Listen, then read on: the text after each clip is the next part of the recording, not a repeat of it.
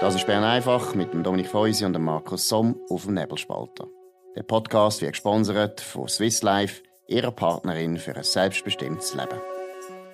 Ja, heute zusammen, das ist der 25. Mai 2021, der Dienstag, das ist der Tag vor dem Mittwoch und einmal mehr tut der Bundesrat über das Rahmenabkommen befinden. Man erwartet, dass jetzt endlich entschieden wird, aber das weiß man nie. Dominik Feusi, wie sieht es in Bern aus? Tun alle Beamten noch fleissig Bericht schreiben oder wie sieht das aus? Ja, es heißt, sie hätten das gemacht über ähm, Pfingsten, hätten die Zeit genützt, also zum vielen an Formulierungen und so weiter. Ähm, es ist sonst an der Front ziemlich ruhig. Das ist eigentlich ein Zeichen, dass wirklich etwas läuft. Ähm, ich gehe wirklich davon aus, dass morgen dass man morgen auch entscheiden wird. Das ist auch der Wunsch vom Bundesrat selber, das ist der Wunsch von der ähm, Parteipräsidenten an der von Wattenwil-Gespräch, dass man jetzt wirklich einen Entscheid fällt.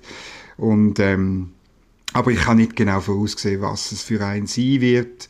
Ich bin mir nicht 100% sicher. Oder man wird, man wird, man wird die, die, äh, das Abbrechen von diesen Verhandlungen zwar vielleicht schon beschließen, aber man wird das wahnsinnig in Watte packen vielleicht bis zur Unkenntlichkeit ähm, in Watte packen. Und äh, wir werden es sehen. Morgen. Gut, das will mich nicht stören. Das ist mir gleich, wie sie es nachher darstellen, ist mir eigentlich völlig egal. Wenn das äh, besser ankommt in Brüssel, wenn man nicht ganz, ganz die harte Worte sagt, wäre das nicht so schlimm.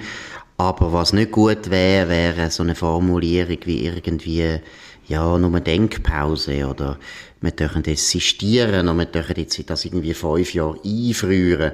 Das würde ich sagen, wäre ein schlechter Entscheid.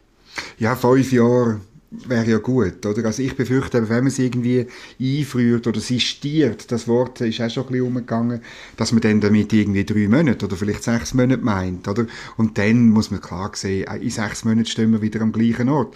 Oder was, was nötig wird sein, ab dem, sagen wir, ab dem Donnerstag ist, dass die Schweiz sich auch überlegt, was sie wirklich braucht und was sie wirklich will. Ich meine, äh, die Befürworter vom Rahmenabkommen betonen auch heute wieder in der NZZ, die institutionellen Fragen werden nicht weg sein. Das stimmt, wenn wir weiterhin den Anschluss an das Gebilde. Oder also wenn wir, da, wenn wir die Logik übernehmen vom Anschluss an das Gebilde EU, dann ist klar, dann, dann sind die institutionellen Fragen weiterhin auf dem Tisch. Mehr als bisher äh, halt wir gemeint haben. Der bilaterale Weg ist wie eine Art das Zugeständnis gewesen, das die EU uns gemacht hat, weil sie gemeint haben, wir treten bei. Wir haben ja auch noch ein äh, Beitrittsgesuch in Brüssel gehabt. Und das ist klar, dass wir das nicht mehr haben. Absolut, aber da finde ich auch, müssen wir natürlich den Ball jetzt einfach mal im Hof von Brüssel, oder? Jetzt mal genau. angenommen, wir würden jetzt abbrechen oder äh, das ein bisschen auf Eis legen. Dann finde ich, müsste natürlich Brüssel formulieren, was sie für Wünsche haben, oder? Also wenn, sagen wir jetzt eben, wenn, wenn das sogenannte Updaten, sie reden ja dann immer von einem Update von diesen bilateralen Abkommen, von diesen mehreren, die wir haben, ja, wenn das mal ansteht und die EU plötzlich auf Widerstand würde stoßen, auf heftigen Widerstand von der Schweiz, dann müssen sie sich halt überlegen, dann können sie ja mal ein Abkommen künden. Also das ist ja auch so eine komische Situation, dass die EU immer so tut, als sagen das eigentlich Verträge, die wir da gnädig bekommen haben und wir müssen eigentlich immer dankbar sein. Aber die EU hat offensichtlich noch nie wollen künden, was ja zeigt, dass sie eigentlich wissen, das sind sehr gute Verträge für sie. Ja, so habe ich es nicht gemeint. Oder es ist schon so, dass, dass ähm, letztlich der Ball dort ist. Ähm, insbesondere auch, wenn du daran denkst, dass ja ähm, das rein politisch vorgebrachte Gründe sind. Also man hat ja Druck gemacht auf die Schweiz, zum Beispiel bei dem Abkommen über technische Handelshemmnisse wegen dem Rahmenabkommen, genau, wenn die Frage genau. geklärt ist. Dann ist wirklich die Frage, will die EU weiterhin letztlich die eigenen Wirtschaftsbeziehungen in die Schweiz ähm, äh, Schaden anrichten, die bei den eigenen Unternehmen Schaden anrichten. Es gibt ja auch Aufrufe, zum Beispiel von der deutschen MedTech-Branche, mhm. nicht so blöd und so. Ähm, also der Ball ist sicher dort. Die Schweiz kann sich einfach vorbereiten auf das, was, was noch passiert. Aber in den letzten Tagen ist mir schon aufgefallen, wie jetzt der Widerstand ein bisschen schwächer geworden ist. Ähm, Es gibt sehr resignative Äußerungen also Widerstand gegen Widerstand Ge gegen, gegen den Bundesrat. Ja, ja. genau. Mhm, ja. Es gibt so ein bisschen resignative Lautäußerungen von verschiedenen Leuten. Ähm, oder äh, wenn du denkst, vor einer Woche gross angekündigt von den Ständeräten Gmür, Michel und Josic eine Petition fürs Rahmenabkommen. Innerhalb von einer Woche 2080 äh, Unterschriften das ist schon fast blamabel, muss man sagen. Das ist nicht also, viel. Das ist es ist viel, vorbei, ja. würde ich sagen. Also, ja. Ja, ja, ich sehe es auch so, aber wir können uns noch täuschen. Aber wir müssen mal schauen, wie es weitergeht. Ich kann noch mal etwas betonen. Oder, wenn, bei diesen Updates, sind wir mal ehrlich, ich meine, wir haben eigentlich gar nie ein Problem gehabt. Das einzige Problem, das wir hatten, ist, dass die EU einfach unsere Lohnschutzmaßnahmen letztlich nicht hat wollen akzeptieren und deshalb auch sehr lange dagegen gekämpft hat und da hat man jetzt gesehen, dass da keine Mehrheit wird in der Schweiz bereit sein, um die Lohnschutzmaßnahmen aufweichen. Meine Erwartung ist ganz ehrlich, dass jetzt das einfach mal ein zwei Jahre weitergeht und man merkt, hey, wir haben gar nicht so wahnsinnig viele Probleme, weil ich meine, die technischen Handelshemmnisse, die haben wir immer updated. Und es hat gar nie, es hat gar nie grosse Konflikte gegeben. Also ich habe das Gefühl, das Konfliktpotenzial ist gar nicht sehr groß, abgesehen von der Personenfreizügigkeit. Und dort muss man auch mal ehrlich sein. Also dort hat die Schweiz das erste Mal sich durchgesetzt mit den flankierenden Massnahmen seiner Zeit. Aber nachher hat die EU ja eigentlich einen Volksentscheid von uns nicht wollen akzeptieren und wir selber haben ja nachher das Parlament äh, die Masseneinwanderungsinitiative faktisch kassiert. Also wir haben dort unglaublich nachgegeben der EU. Ich glaube, das hat die Schweiz noch nie gemacht gegenüber einem fremden Gebilde oder fremden Staat einen Volksentscheid aufgehoben faktisch. Ich meine, die EU kann sich da nicht beklagen. Nein, sie kann sich nicht beklagen. Ich finde einfach, auf unserer Seite sollten wir uns wirklich überlegen, ob das mit diesen Updates wirklich sinnvoll ist, oder? Also, mhm. ähm, weil das Nachvollziehen unilateral, was wir jetzt gemacht haben, das hat ja sehr viel gekostet und ähm, bringt uns in Zukunft, falls die EU stur bleibt, womit man muss rechnen, bringt uns das nicht mehr den ungehinderten Marktzugang, dann sollten wir die Chancen eigentlich packen und auf die Kosten verzichten. Also ein konkretes Beispiel bei der MedTech-Branche, gemäß ähm, bundesrätlichen Regulierungskostenfolgenabschätzung ist, äh, hat die, die, die Gesetzesrevision kostet die Schweizer MedTech-Branche 525 Millionen Franken pro Jahr. Mhm. Und da muss ich einfach sagen, ähm, Klar kann man das nicht auf Null bringen, weil wir brauchen eine MedTech-Regulierung, oder? Aber mhm. wenn wir eine bessere Regulierung haben, die weniger kostet und die mhm. zum Beispiel ähm, äquivalent ist mit der amerikanischen Regulierung, äh, so Gerüchte habe ich aus der Branche gehört, ja, dann sparen wir irgendwie 300 Millionen im Jahr. Das können wir uns nachher locker, können wir uns ein paar Massnahmen leisten in Deutschland und in Frankreich. Absolut. Und die anderen Regulierungen, die wir ja machen bei Produkten, die wir eben wollen, äh, exportieren, oder besser gesagt, Vorschriften, die wir einhalten müssen, wenn wir auf Deutschland zum Beispiel wollen exportieren das machen wir auch mit Japan, das machen wir mit Natürlich. Australien, das machen wir mit Indien, das machen wir mit Amerika. Genau. Ist auch teuer. Es gehört zum Exportieren, dass man sich halt leider muss beim Land, wo man hin will, verkaufen, ein bisschen erkundigen, was für Regeln gelten da und die Schweizer machen das seit 500 Jahren und wir sind noch nie zusammengebrochen wegen dem. Aber ich glaube, und das ist vielleicht noch eine interessante Frage, ein bisschen historisch, ich glaube, es wäre an sich schon die Chance zum Paradigmawechsel, oder? Weil letztlich müssen wir ehrlich sein, der autonome Nachvollzug, der ist in Bern von den Beamten immer gemacht worden, aus meiner Sicht, aus zwei Motiven. Erstes Motiv war, man kann ein bisschen souverän eigentlich umgehen. Es ist natürlich viel einfacher, äh, den Gesetzesprozess so voranzutreiben, wenn man nicht muss immer jedes Mal äh, gut begründen, oder? Denn jedes, jede Gesetzesänderung hat man eigentlich können mit Hinweis auf die EU einfach schnell durchwinken und das Parlament hat das mitgemacht und das Volk und genau. die Stände eigentlich auch. Das ist das Erste, es ist ein bisschen einfaches Regieren. Aber das andere, was viel wichtiger ist, sehr viele Beamte haben einfach in die EU wollen. Und haben natürlich immer das Gefühl gehabt, wenn wir alles nachmachen, was in der EU gilt, dann werden erstens die Hürden kleiner, um in die EU beitreten, oder? Dann kann man dem Volk das äh, leichter schmackhaft machen. Und eben da ist der wichtige Punkt. Man kann dann auch sogar noch sagen, dem Volk, ja, lasst mal, wir übernehmen ja sowieso nicht alles und haben nichts zu sagen. Also es ist im Prinzip so sich selber erfüllende Prophezeiung gewesen, wo man immer hat beweisen wollte, EU-Beitritt ist eigentlich die bessere Option als der autonome genau. Nachvollzug. Und ich genau. glaube, wenn das Rahmenabkommen jetzt würde scheitern, und man sieht ja den Befürworter, wie verzweifelt sie sind. Sie wissen, dass nachher faktisch der Paradigmawechsel wahrscheinlich eingeleitet wird, dass wir wieder einfach normal werden und nicht jedes Mal das Gefühl haben, das Fernziel von der Geschichte von der schweizerischen Eidgenossenschaft ist der Beitritt. Hm. Also Großbritannien, dort ist man jetzt dran, wirklich die, die EU-Gesetzgebung loszuwerden. Das war letzte Woche eine grosse Meldung im Telegraph, oder wie man wirklich probiert, jetzt die ganze EU-Regulierungen vom Finanzplatz ähm, äh, einfach zu streichen, schlichtweg zu streichen. Und ich meine, was das für Kräfte freisetzt in London, das ist großartig und ich bin überzeugt, das könnte man bei uns auch, die, die, die, die Kräfte freisetzen und das ist der viel größere Hebel als ähm, das behauptete Erodieren. Aber was mich noch wundernimmt, was haltest du von diesen letzten Aufgeboten in der CVP, von diesen CVP-Bundesräten und, und, und, und äh, dieser Geschichte im, im Sonntagsblick in Sachen CVP, also Mitte, Mitte, Entschuldigung. Ah, ich habe es immer noch nicht gelernt. wir, wir gewöhnen uns nicht mehr daran. Also bis die Mitte untergegangen ist, werden wir den Namen nie lernen. Das ist unser Schicksal. Nein, es ist natürlich sehr ungewöhnlich und äh, wir kennen es ja von SP-Bundesräten, wir kennen es teilweise von einem SVP-Bundesrat, einem ehemaligen, wo einem halben?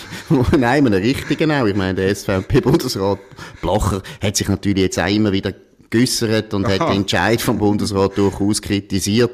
Aber eben für ihn gelten ja sowieso ein bisschen andere Regeln offensichtlich. Aber es ist doch sehr ungewöhnlich, dass Bundesräte von der CVP oder von der FDP Sottix machen. Und der Kasper Filiger macht es ja immer noch nicht. Oder der Hans-Rudi Merz, von dem hören wir gar nie etwas. Das ist so ungewöhnlich und es zeigt meiner Meinung nach zwei Sachen. Erstens eben die Verzweiflung, wo wir, an, wo wir angedeutet haben, wo auch zeigt, dass eigentlich ja, die Leute ja in der Fraktion, also in die Mitte, Fraktion, die ist eigentlich auf der Linie Gerhard Pfister. Weil genau. sonst hätten wir viel mehr Mehrfach. Stimmen gehört, oder? Wir hätten viel ja, mehr ja. Stimmen gehört aus dieser Mitte-Fraktion, wenn die Befürworter in der Mitte-Fraktion noch stark wären. Sie sind nicht mehr stark. Es sind noch ganz, ganz wenig. Die Elisabeth Schneider, Schneider ist die letzte Mohikanerin, wo das noch vertritt, mehr oder weniger. Und deshalb muss man nachher wirklich einen 87-Jährigen oder 88-Jährigen, bin nicht sicher, Noldi Kohl Koller, ein guter Bundesrat, ein sehr guter Bundesrat, ja. ein konservativer Bundesrat, dem muss ja. man praktisch noch äh, aus dem Ruhestand rausklopfen, weil man so verzweifelt ist. Aber es ist natürlich unanständig. Es ist nicht, es ist nicht die feine Art. Also das ja, hätte man früher nicht gemacht. Ja, eben. Und er ist, er ist auch nicht ganz richtig zitiert worden. Ich habe den Gastbeitrag nochmal vorgeholt. Da schreibt, schreibt er im letzten Abschnitt, schreibt er, der Bundesrat müsse aber auch Alternativen zum Rahmenabkommen prüfen. Oder ich meine, das, über das reden wir jetzt plötzlich nicht mehr, oder? Ja, ja. Oder bei der, bei der Doris Leuthard gibt es auch die, das wunderbare Zitat, wo sie 2017, also da sind Verhandlungen schon längstens gelaufen, Swiss Info gegeben hat, also im staatlichen äh, Radio, aber es sei nicht akzeptabel, sich dem EuGH zu unterwerfen. Zitat Ende. Ich meine, das, die jetzt plötzlich anders etwas, etwas erzählen und sich da instrumentalisieren, sagt meiner Ansicht nach mehr über sie aus als über die Sache. Absolut. Und eben, ich würde auch betonen, es ist noch eine die Verzweiflung. Es ist natürlich die Organisation Progress Suisse, von einer PR-Agentur geleitet wird. Eine PR-Agentur, die das Gefühl hat, Politik ist ein bisschen eine Frage von einfach äh, die Leute ein bisschen knetten und ein bisschen auftreten und so weiter und Geld spielen. Also, die Kommunikationsagentur können wir hier auch nennen. Es ist vor Hugi, wo da offensichtlich ein Himmelfahrtskommando übernommen hat, weil äh, ist nicht so einfach gewesen, jetzt das Rahmenabkommen wirklich noch zu retten.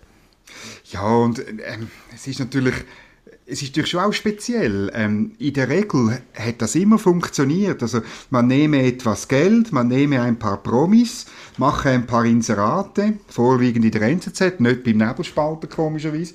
Und ähm, in der Regel hat das immer funktioniert. Das Verrückte oder die Verzweiflung von diesen Leuten ist ja so groß, weil wir plötzlich einen Bundesrat haben, der eine Haltung hat und dann auch noch bei der bleibt. Das ist ja wirklich, hat es also in der Europapolitik in den letzten 20 Jahren eigentlich nicht gegeben. Wenn wir jetzt da, jetzt sind wir ein bisschen Historiker, oder? Was hat denn da eigentlich das Umdenken in der Regierung so stark beeinflusst? Warum haben wir jetzt die neue Situation? Du hast es richtig geschildert, vorher ist das eigentlich undenkbar gewesen. Was ist passiert? Ja, wahnsinnig schwierig. Wir müssen das für, für einen möglichen... Machen wir nächste äh, Sendung. Wobei, morgen Le vielleicht weiterführen. genau. Aber nein, also ich, ich glaube halt, also ganz wichtig war, es ist das aufgeflogen, wo der Karl Baudenbacher die Bullshit-Kampagne nennt, oder dass man halt über den EuGH und seine Bedeutung nie richtig informiert hat und immer so da hat, als sei das überhaupt kein Problem, überhaupt über die souveränitätspolitischen Fragen. Man hat immer nur so da, als sei das alles nur noch Detail und wir klären die und es kommt dann schon gut. Und die Bedenken hat es an, an, verschiedensten Orten immer gegeben. Also ein Gerhard Pfister ist natürlich seit etwa drei, vier Jahren kritisch, oder? Ähm, ähm, in der SVP ist man sowieso immer kritisch gewesen. Ähm, in der FDP desgleichen. Es hat in der FDP immer eine Minderheit gegeben, die gesagt hat, ähm, es ist ein bisschen Problem mit dem EuGH, inklusive heutige Bundesrätin, wo man weiß, dass sie damals beim Mandat, also 2013, Bedenken geäußert hat in der Kommissionssitzung und sich eigentlich hat gegen das Mandat stimmen. Also es, ist, es sind immer wieder Leute gewesen, die genau angeschaut haben, aber die Mehrheit von dieser Elite ist irgendwo hingerannt wo zuerst der Herr Burkhalter und dann später der Herr Gassis noch einwählen Wobei man muss ehrlich sein, ich finde, das hat man ja immer ein bisschen gehabt, das Phänomen, dass äh, viele Bundesräte eben noch relativ kritisch geredet haben über das Rahmenabkommen. Ich erinnere mich da im Speziellen auch zum Beispiel an Karin Keller-Sutter, wo ich auch mit ihr geredet habe, die ist eigentlich immer gegen das Rahmenabkommen gewesen, aber teilweise ein bisschen melancholisch, hat so das Gefühl gehabt, wir können es nicht verhindern, oder? Und ich glaube, was sich eben stark geändert hat, ist meiner Meinung nach schon einfach die Situation einerseits bei den Gewerkschaften und zweitens bei der Wirtschaft. Und bei ja. den Gewerkschaften, muss ich sagen, hat es schon sehr personelle Gründe. Oder? Der, der Meijer ist ein bisschen aus anderem Holz geschnitzt als der Rechsteiner und ich habe das Gefühl, dass man immer damit gerechnet hat früher, ja, die Linken werden schon noch nachgeben, wir werden denen irgendwie können einen Weg bauen und die EU wird uns helfen, dass wir die, dass wir die Linken reinbringen. Und da hat man, glaube ich, die Rechnung ohne den Wirt gemacht, oder? Die Gewerkschaften sind einfach äh, stark geblieben, sind fest geblieben und die SP hat gar keine andere Wahl gehabt, als nachzufolgen. Aber auch dort, die Gewerkschaften sind festgeblieben, weil sie begriffen haben, dass das Problem nicht vier Stimmt. oder acht Tage sind, sondern dass es ein Streitbeilegungsmechanismus ist, oder? Und, und, und, das Gleiche bei der Unionsbürgerrichtlinie. Auf der bürgerlichen Seite hat man gemerkt, das Problem ist nicht, irgendeine Erklärung zur Unionsbürgerrichtlinie ist zwar nett, mhm. aber ähm, das hilft bei dem Streitbeilegungsmechanismus ziemlich sicher auf lange Sicht nicht. Also der Elefant im Raum, und ich habe nachgeschaut, ich habe das erste Mal darüber geschrieben im Juni 2013, noch bei der Basel Zeitung, und um was ist es gegangen? Um den EuGH. Der, ja. Äh, der Didier Burkhalter hat behauptet, der EuGH sei nicht so schlimm und genau. er tue nur Gutachten machen. Oder? Genau. Oder? Das ist und die ich glaube, ich, ich, glaube, du hast es richtig gesagt, oder? Es ist der große Elefant im Raum gewesen, wo man jetzt einfach nicht mehr kann ignorieren kann. Und der Elefant ist eben, der heißt ja, ganz gleich, was man jetzt für Kompromisse und Konzessionen erreicht hätte in diesen drei streitigen Themen da, alle haben gewusst, das ist eigentlich völlig für die Füchse. Weil die EU kann nachher einseitig alles korrigieren. Genau. Alles. Genau. Jede Konzession, die wir jetzt rausgeholt hätten bei der EU, könnte die EU, sie würde es jetzt nicht gerade in zwei Jahren machen, so dumm ist sie nicht, aber sie könnte sie vier Jahre, wenn es dringend wäre, einfach genau. korrigieren. Deshalb, man kann eben nicht mit einem Hand Verhandlungspartner etwas verhandeln, wenn der im Prinzip sich aushandelt, ich kann immer alles ändern, was in dem Vertrag mhm. ist. Und sobald, wenn der andere unterschrieben hat, edgy badge, es gibt keine Alternative mehr. Mhm. Das geht eben nicht. Jetzt noch vielleicht äh, ganz zum Schluss kurz eine kurz. gute Nachricht. Äh, Dominik, ja. wie sieht's aus? Ich finde es wirklich toll. Corona-Zahlen von heute sind wirklich tief, so tief wie schon sehr lange nicht mehr. Ähm, wenn man es äh, umrechnet, das BAG hat heute Zahlen vom, von ähm, 96 Stunden gemeldet. Wenn man es umrechnet, äh, sind das 704 noch an einem Tag. Ähm, Todesfälle 8, das ist 20% weniger, 704 ist 43% weniger als am letzten Dienstag. Ähm, auch der, äh, der Durchschnitt von den letzten sieben Tagen ist mit 959 unter dem Wert von 1000. Spitaleintritte sind über das ganze Wochenende 80 gemeldet, muss ich das vorstellen. Also ich finde wirklich, der Bundesrat sollte morgen dringend auch Öffnungen beschließen, und zwar nicht nur die, die er vorgesehen hat. Also nicht nur ähm, Veranstaltungen von Publikum auf 100 und außen auf 300, auch Vereinsanlässe. Also die Grenze, die vorgesehen ist mit 30, Vereinsanlässe maximal 30, das ist absurd. Er sollte wirklich sagen, es ist Zeit, wir sind wirklich das Gröbste durch. Freut euch auf den schönen Sommer, der irgendwann kommt. Man sollte auch im Parlament die Plexiglasscheiben und, und so einfach jetzt mal ein bisschen wegtun. Auch zum zeigen, wir haben es irgendwo durchgeschafft. Absolut. Wir glauben an Zukunft. Enough is enough. Also, gerade die Restaurants sollten erst am Donnerstag wieder können auftun. Also, ich finde, der Bundesrat könnte morgen zeigen, dass er genauso viel Freude verspürt, dass die Krise endlich vorbei ist wie wir und wie alle anderen in dem Land. Das war es am 25. Mai 2021. Wir wünschen einen schönen Abend und morgen zur gleichen Zeit auf der gleichen Station. Das war Bern einfach mit Dominik Feusi und Markus Somm auf dem Nebelspalter. Der Podcast wird gesponsert von Swiss Life, ihrer Partnerin für ein selbstbestimmtes Leben. Den Podcast könnt ihr auf nebelspalter.ch abladen und auf allen gängigen Plattformen wie Spotify oder Apple Podcast und so weiter.